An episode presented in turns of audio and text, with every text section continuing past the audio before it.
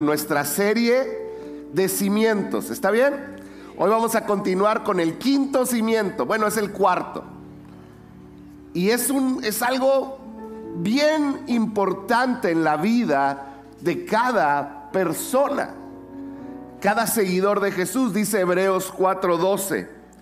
Porque la palabra de Dios, ¿qué dice? Es, ¿nadie se la sabe?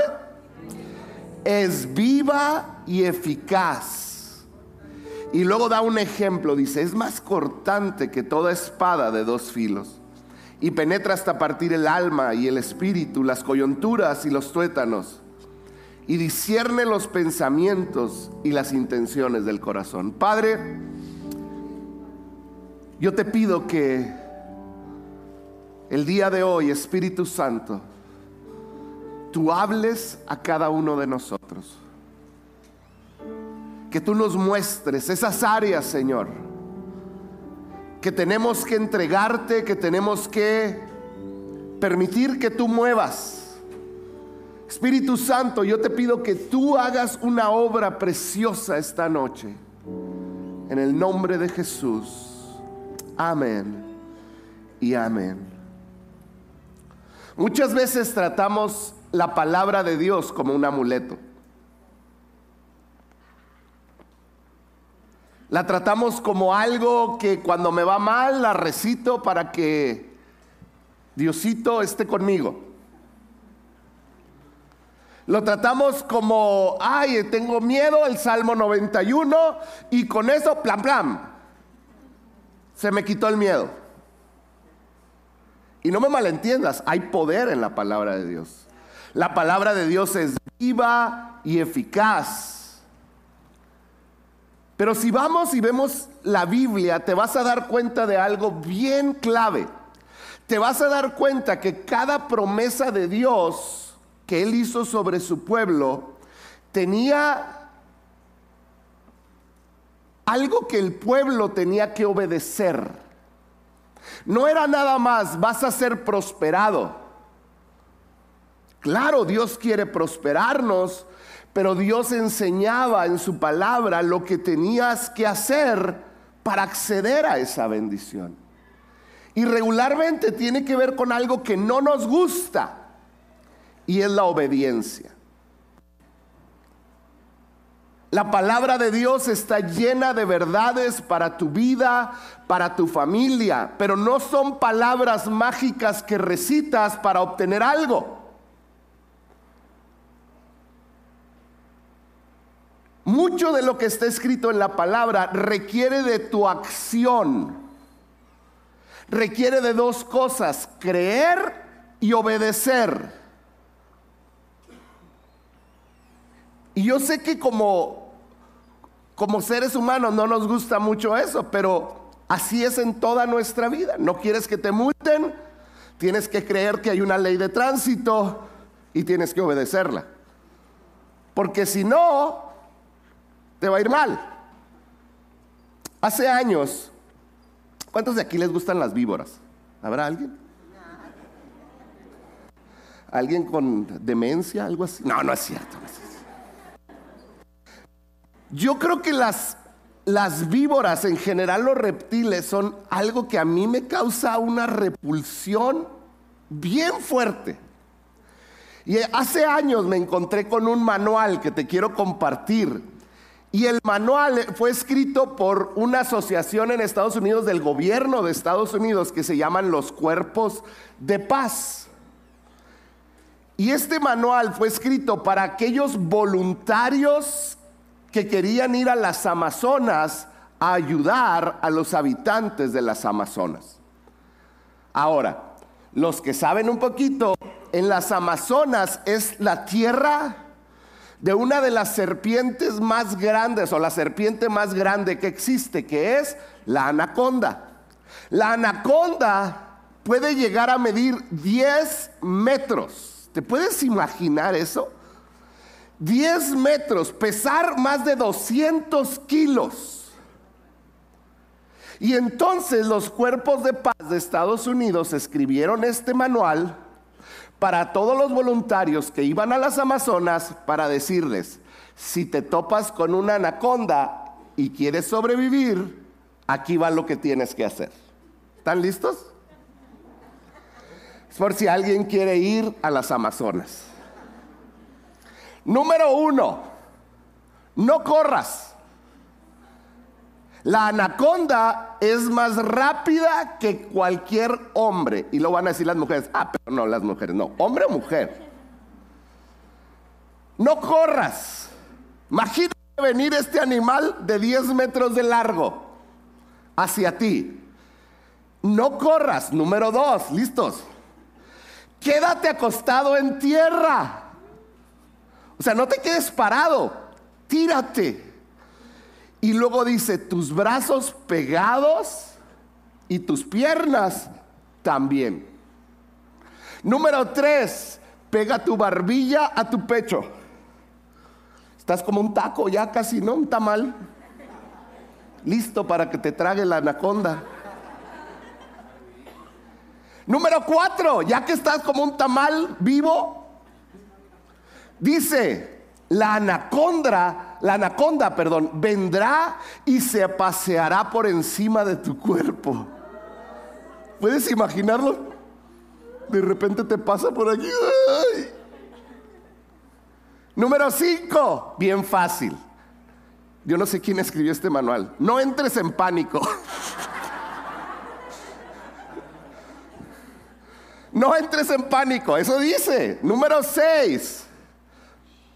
Pónganme la siguiente foto donde le está pasando, así más o menos. Número 6.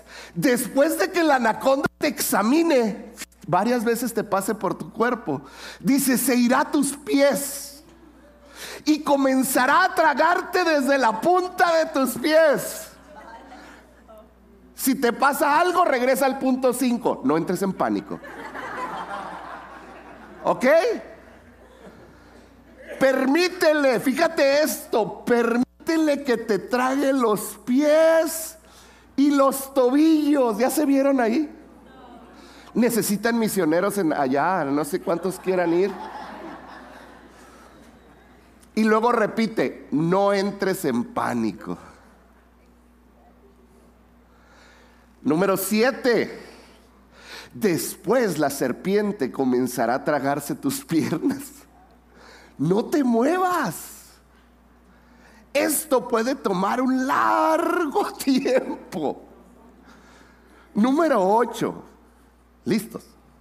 Cuando la cabeza de la serpiente pase de las rodillas, o sea, que tú veas su cabeza aquí, en tus muslos.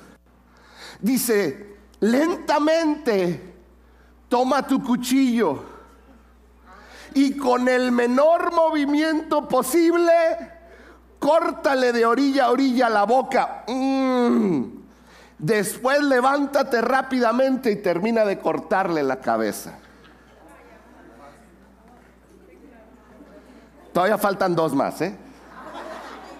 Número nueve, que para mí debió haber sido el primero. Asegúrate de traer cuchillos. Por eso digo que yo no sé quién escribió esto. Y luego el número 10, asegúrate que no sea de mantequilla tu cuchillo, porque entonces sí ya no la vas a armar, no, dice asegúrate que tenga filo tu cuchillo. Yo empezaría con eso, uno y dos, si vas para allá, llévate un cuchillo con filo.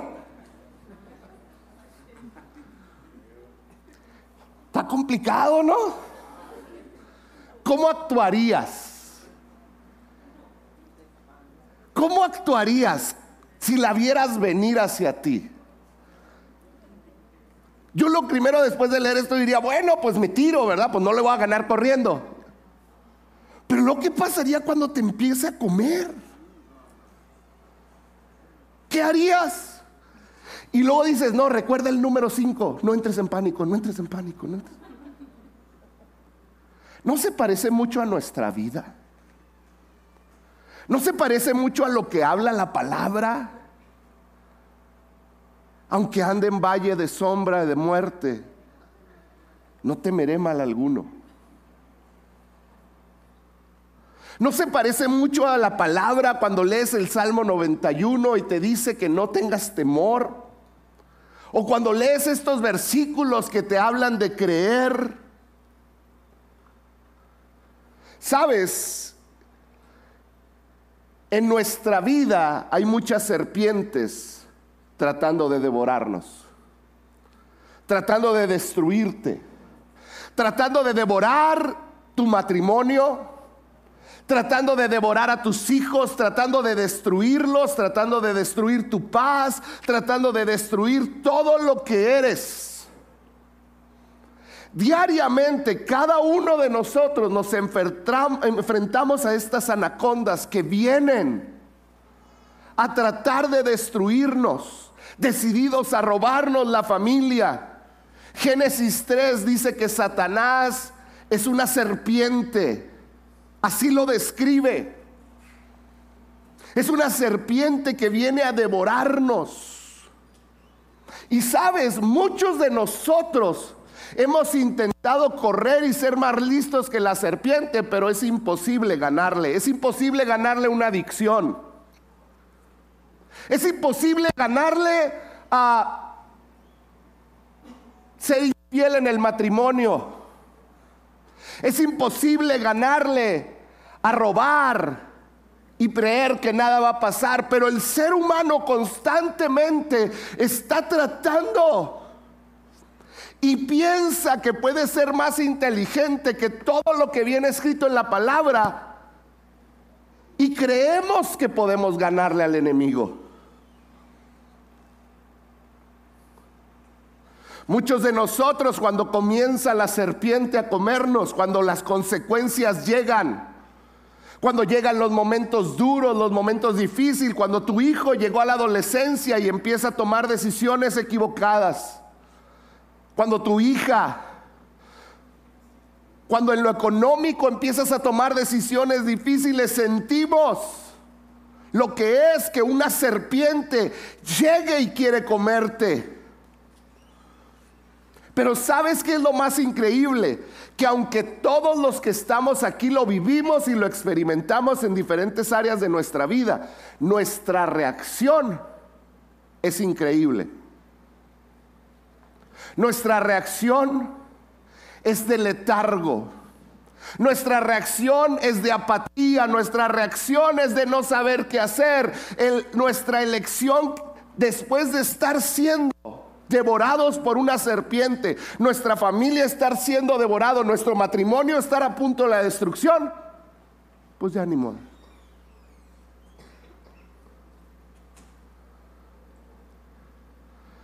No obedecemos. Fíjate lo que dice Efesios 6:12, porque nuestra lucha no es contra seres humanos sino contra poderes, contra autoridades, contra potestades que dominan este mundo de tinieblas, contra fuerzas espirituales malignas en las regiones celestes. Es que tengo problemas económicos, tengo que trabajar más, tengo que irme a Estados Unidos a ganar dólares, tengo que cambiar esto, tengo que cambiar aquello. Pero ¿qué dice tu manual? A ti y a mí nos fue entregado un manual para cuando viniéramos a la tierra. A lo mejor no es para las Amazonas, pero es para la tierra. Porque Dios sabía que nos íbamos a encontrar con una serpiente que no es de 10 metros, sino que iba a tratar de comernos. No nomás en lo personal, sino a nuestra familia creer y obedecer esta palabra es lo único que nos va a dar la libertad que nos va a dar la victoria en cualquier área de nuestra vida. Pero aún sabiéndolo, hemos decidido ignorar esta palabra y creer que nuestra propia sabiduría nos va a sacar adelante. Hoy yo te quiero decir algo. La Biblia, este manual, nos llama a caminar por fe y no por vista. Segunda de Corintios 5:7. Dice, pues vivimos por lo que creemos y no por lo que vemos. Tú y yo vivimos por lo que creemos y no por lo que vemos. La gran pregunta, ¿tú estás viviendo por lo que ves o por lo que crees? ¿Qué es lo que está guiando tu vida? Porque la verdad es difícil soltar el control de nuestra vida. Dios nos dice, confía. Yo he vencido al mundo. Pero a ti se te hace tan vivo el mundo y como que no está vencido. ¿Vivimos por lo que creemos, por lo que dice esta palabra o por lo que ven nuestros ojos? La única posibilidad de sobrevivir a un ataque de anaconda es esa que te acabo de decir, o a menos de que traigas un cañón. Pero si tú vas y te agarra una anaconda, tú sabes ya después de haber leído el manual, esto es lo que va a suceder, así va a actuar la anaconda y esto es lo que yo tengo que hacer para sobrevivir. Pero qué difícil es esperar en Dios cuando queremos que Él actúe ya. Qué difícil es esperar en Dios cuando la anaconda se está paseando por encima de ti Dios te dice, calma, confía en mí. Sigue buscando en mi palabra. Pero es que necesito hacer algo más. Tranquilo, yo tengo el control. Qué difícil es cuando empiezas a sentir que te comen los pies y tú dices, es que tengo que hacer algo. Voy a ir con un brujo. Se ríen, pero son tantos los cristianos que han ido a brujos y a limpias y a ayahuascas que ustedes se sorprenderían. No investiguen qué son ayahuascas si no saben. Pero son tantos porque Dios no hace nada. Pero fíjate cómo le dice, tienes que esperarte, tienes que aprender a confiar, porque va a llegar un momento donde esa serpiente es vulnerable. Cristo venció a la serpiente de este mundo, venció a la muerte, tomó las llaves. Y sabes, cuando él estaba en la cruz era como ese, ese hombre que está siendo tragado y parecía que todo terminaba, pero al tercer día él resucitó, se levantó de los muertos, tomó las llaves y sabes que le cortó la cabeza a esa serpiente. La única manera, iglesia, en la que puedes vivir en victoria es obedeciendo tu manual. Es obedeciendo y para obedecerlo tienes que conocerlo. Tienes que entender que la victoria de tu matrimonio está en tu oración por tu matrimonio. Porque la Biblia lo dice. Eh, la victoria para tus hijos está en la oración. Estás orando por tus hijos, estás intercediendo, estás involucrándolos. Hay un consejo que yo le doy a cada papá que empieza a batallar con sus hijos. Y yo les digo, mira, para mis hijos no hay opción venir los domingos. Gracias a Dios ellos no vienen, pero es que no vienen y vienen enojados. Déjalos que vengan. Tota,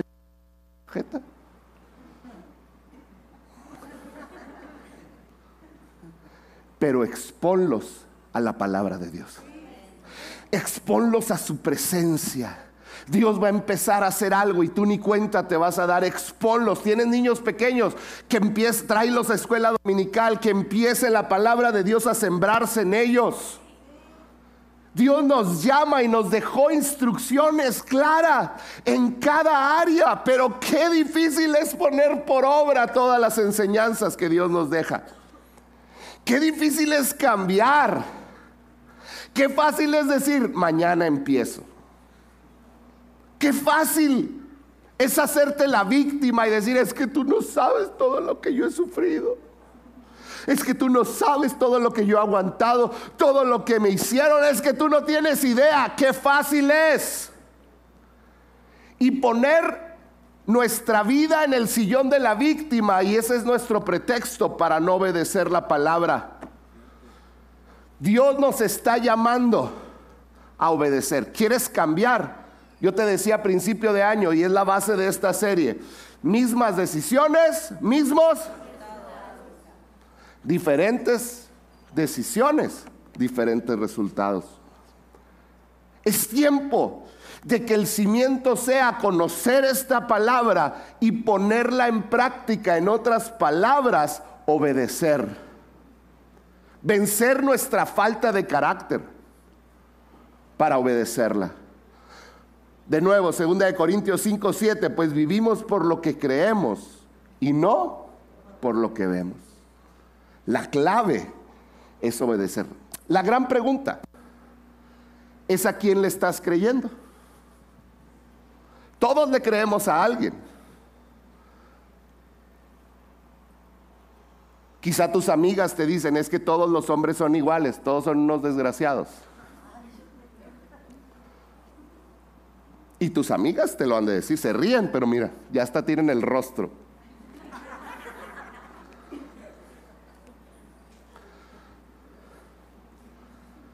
O quizá el amigo que te dice, no hombre, vamos a divertirnos, ella ni tu esposa ni se va a dar cuenta. ¿A quién estamos creyendo? Sabes, yo creo que uno de los grandes problemas que estamos enfrentando después de la pandemia y aún antes, no podemos engañarnos, es el letargo espiritual. Es una flojera espiritual. Es, es, es este momento de comodidad donde, ay, no, es que levantarme a orar, qué flojera. Ay, no, es que ir cada domingo a la iglesia. Ay, no, no, eso es para, eso era antes, cuando era chavito. Qué difícil. Y enfrentamos una condición dentro de las iglesias de frialdad espiritual. Letargo significa, fíjate lo que significa letargo, estado de somnolencia profunda y prolongada. Otra palabra para eso es modorra. ¿Cuántos han se levantado modorros? Yo sueño hoy modorro, pero no, estoy despierto. Una modorra que esclaviza tu mente, una flojera, una apatía que te lleva a tener un pensamiento de esclavo y que cuando recibes palabras que son perlas, tú las avientas y dices, ay no. Yo sé que tengo que hacer eso por mis hijos, pero, ay, qué flojera ahorita no. Después lo hago constantemente. Fíjate lo que dice Efesios 5:14. Dice, porque la luz hace todo visible. Por eso se dice, despiértate tú que duermes. Levántate de los muertos y Cristo te dará luz. Hoy Dios nos está llamando, iglesia, a despertar. Hoy Dios nos está llamando a tener una claridad en decir, lo que dice la palabra es verdad y aunque me cueste, voy a obedecerlo porque ahí es donde voy a obtener la bendición. Lo contrario a modorra, lo contrario a letargo es estar activo, activado. Y un sinónimo de actividad es fe, porque fe se mueve. Y fe agrada a Dios, ¿no es cierto? Porque sin fe es imposible agradar a quién? A Dios. Entonces, activarme es un sinónimo de fe, que estoy creyendo, tengo esperanza. Y entonces, cuando yo tengo fe, tengo esperanza, estoy agradando a Dios. ¿Cómo agrado a Dios? Con mi obediencia. Y de acuerdo a la Biblia, la obediencia produce bendición. Entonces, fíjate todo este proceso. Cuando yo decido salir de ese letargo, le pido al Espíritu Santo, sácame de este letargo. Mi fe es activada porque empiezo a moverme. Em, comienzo a agradar a Dios porque a Dios le agrada hombres y mujeres de fe. Entonces empiezo a obedecer lo que dice porque yo tengo fe.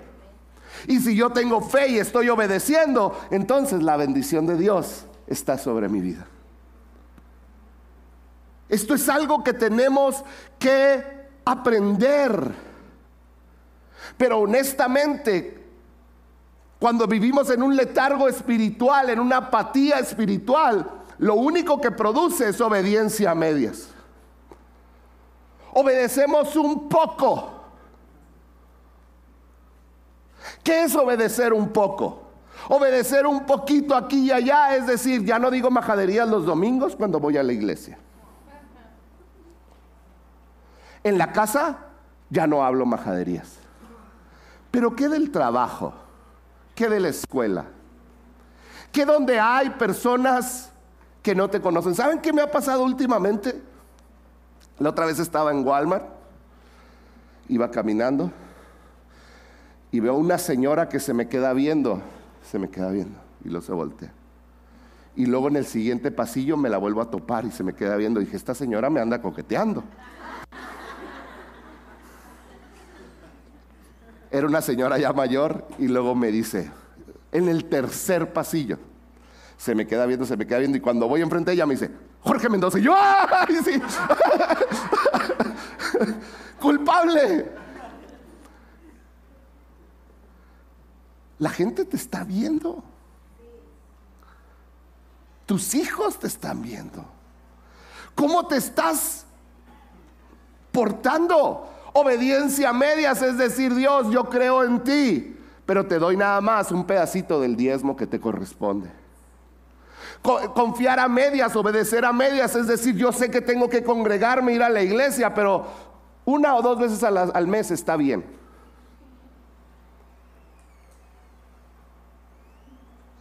Obediencia a medias, fíjate lo que dice Apocalipsis 3:16, porque quiero que te aprendas algo. Obedecer a medias para Dios es lo mismo que no obedecer. Apocalipsis 3:16. Dice, pero por cuanto eres tibio y no frío ni caliente, ¿qué va a pasar? Ahora, pónganme la que sigue. Me gusta mucho la traducción del lenguaje actual de este versículo. ¿No está? Ahí está. Fíjate qué duro, léelo. Pero como solo me obedeces un poco, te rechazaré por completo. Eso es lo que está diciendo Dios a una de las iglesias que estaba sumergida en una apatía. A Dios no le gusta la obediencia a medias.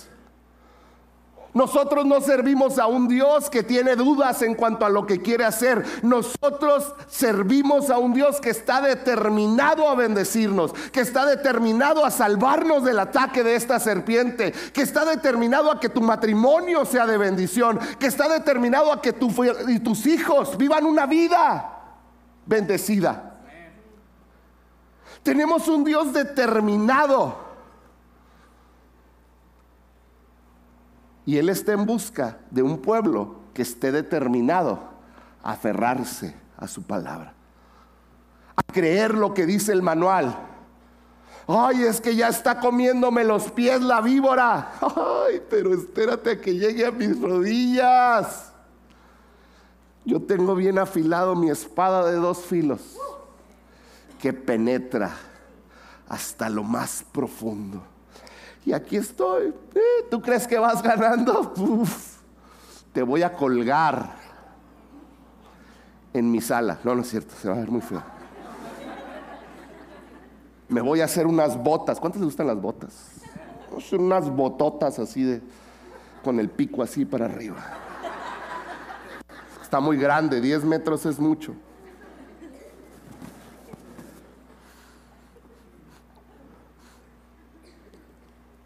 El letargo espiritual, si me ayudan con el piano.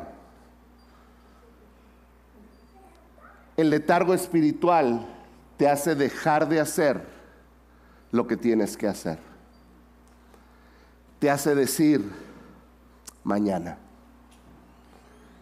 El espíritu del letargo espiritual te hace venir los domingos con tu esposa y tus hijos escondiendo los problemas que hay dentro. Pero lo importante es que todos vean que estamos bien. El espíritu de apatía espiritual te hace aparentar lo que no eres para que otros te acepten, para que nadie sepa tus debilidades y tus errores. El espíritu de apatía te aleja de Dios, de su paternidad, de un Dios que está esperando a su hijo golpeado para recibirlo en sus brazos. El espíritu de apatía Te quita la valentía para enfrentar lo que tienes que enfrentar en tu día a día. En otras palabras, la apatía te debilita en cada área de tu vida. Uno de los versículos más tristes que se refieren a una persona lo escribió Pablo refiriéndose a un hombre llamado Demas. Segunda de Timoteo 4:10. Pablo da el reporte a Timoteo de Demas y le dice así: Demas me ha abandonado y se ha ido a la ciudad de Tesalónica, pues ama demasiado las cosas de este mundo. Fíjate lo que está diciendo. Ha dejado su propósito porque ama demasiado las cosas de este mundo. En otras palabras, está sumergido en una apatía que no le permite ver la realidad. Demas se rehusó a tratar con sus debilidades y terminó en el mundo perdiendo su propósito. El espíritu del letargo espiritual come la raíz de cualquier árbol y te hace un cristiano sin cimientos. ¿Qué es un cristiano sin cimientos? Aquel que el aire lo arranca y se lo lleva. La Biblia dice, plantados en la casa del Señor, florecerán. Plantados, plantados, ¿qué quiere decir plantados? Que cuando los sacan dejan un hoyo. Pero aquel que vive en apatía y falta de obediencia, se le come la raíz y es arrancado como cualquier cosa.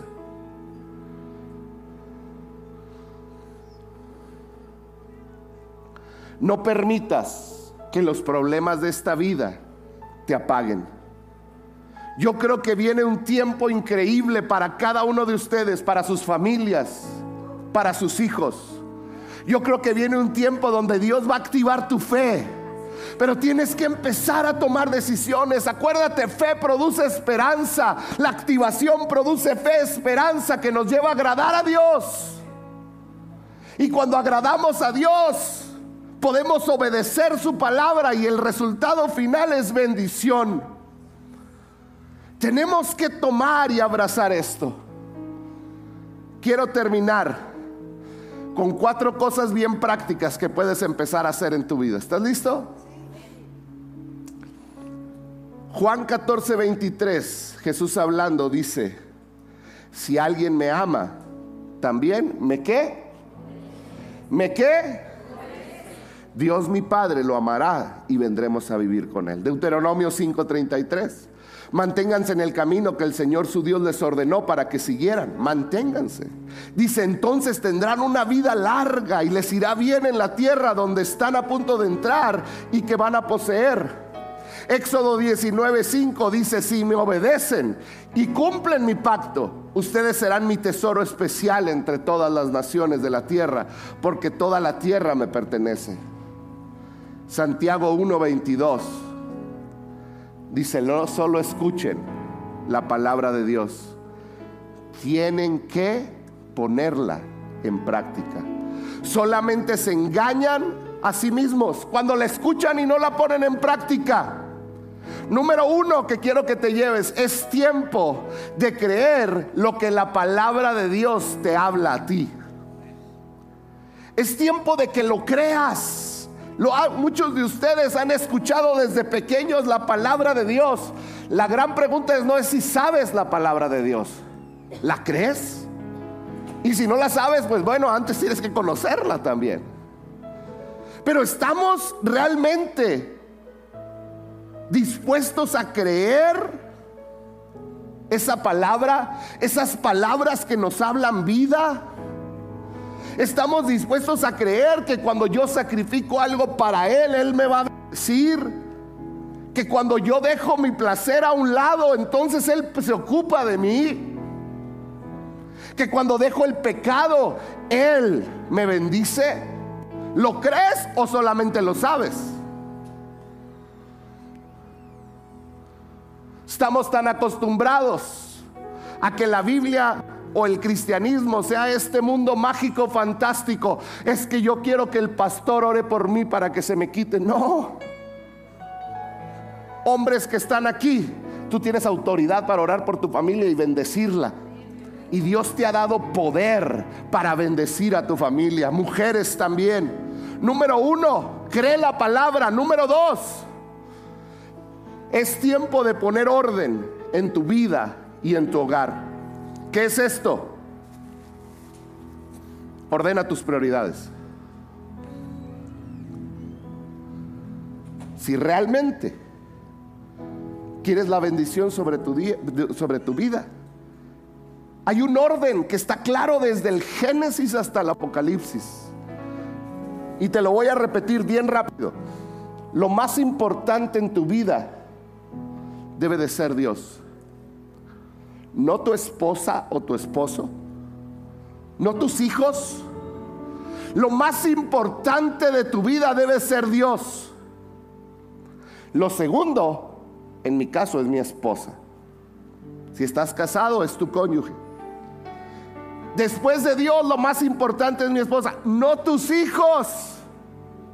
Cuando tú pones a los hijos en lugar de la esposa, se rompe el orden divino y llegan los problemas. Dios es lo más importante, mi cónyuge, mis hijos, mi trabajo, y te lo dice tu pastor, en número quinto, el ministerio. Ahora, cuando pongo el trabajo arriba del ministerio, no estoy hablando de las 80 horas a la semana que metes. Estoy hablando de tus primeras 40 y que tienes que ser responsable o 45.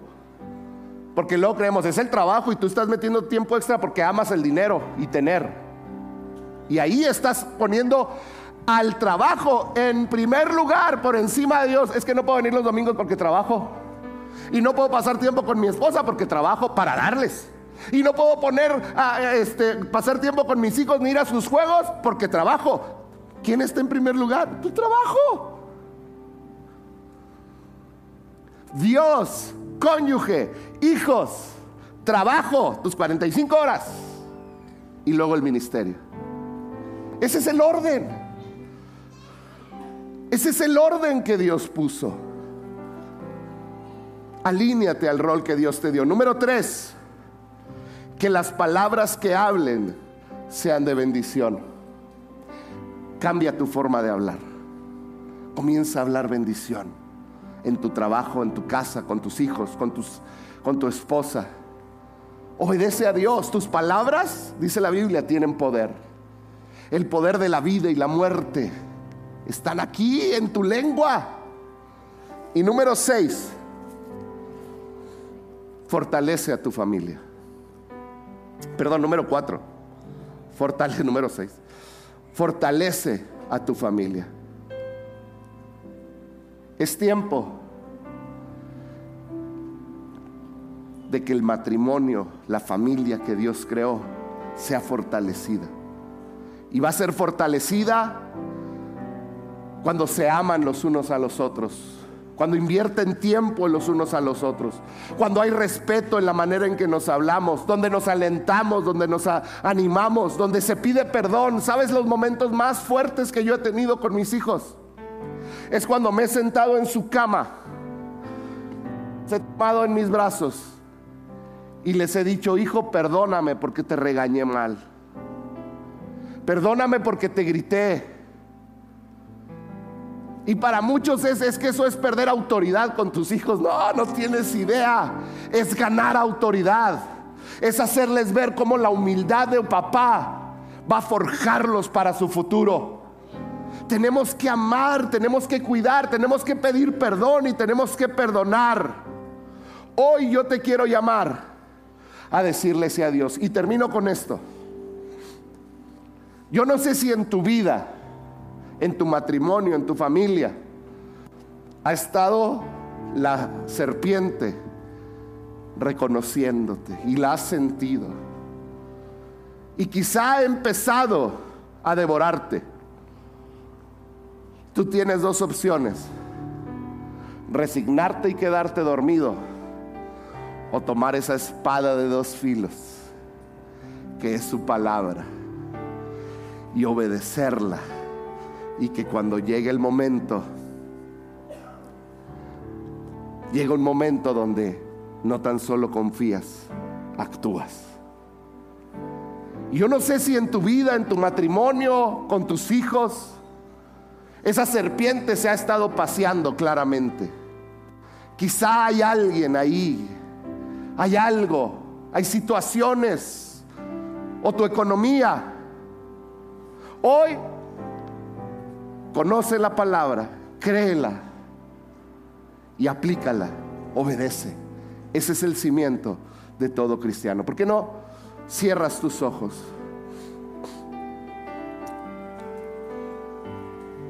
Termino con este versículo. Dice así, si mi pueblo que lleva mi nombre se humilla y ora y me busca y abandona su mala conducta, dice Dios, yo lo escucharé desde el cielo, perdonaré su pecado y restauraré su tierra. Humillarte implica reconocer tu error. Reconocer que tus errores, que, has tomado decisiones que han afectado a tu vida, a tu familia. Humillarte implica reconocer que quizá has caído en un letargo espiritual y que has arrastrado a tus hijos y a tu familia con él. Humillarte es reconocerme equivocado, pero humillarte es el primer paso para la activación. Humillarte es el primer paso para poder acceder a esa fe. Porque dice el que se humilla y ora y me busca y abandona su mala conducta, dice Dios, yo te voy a escuchar desde el cielo. Yo te voy a perdonar tu pecado y yo voy a restaurar tu vida, tu familia, tus hijos, tu economía. Yo voy a restaurar todo lo que eres. Restauraré tu tierra.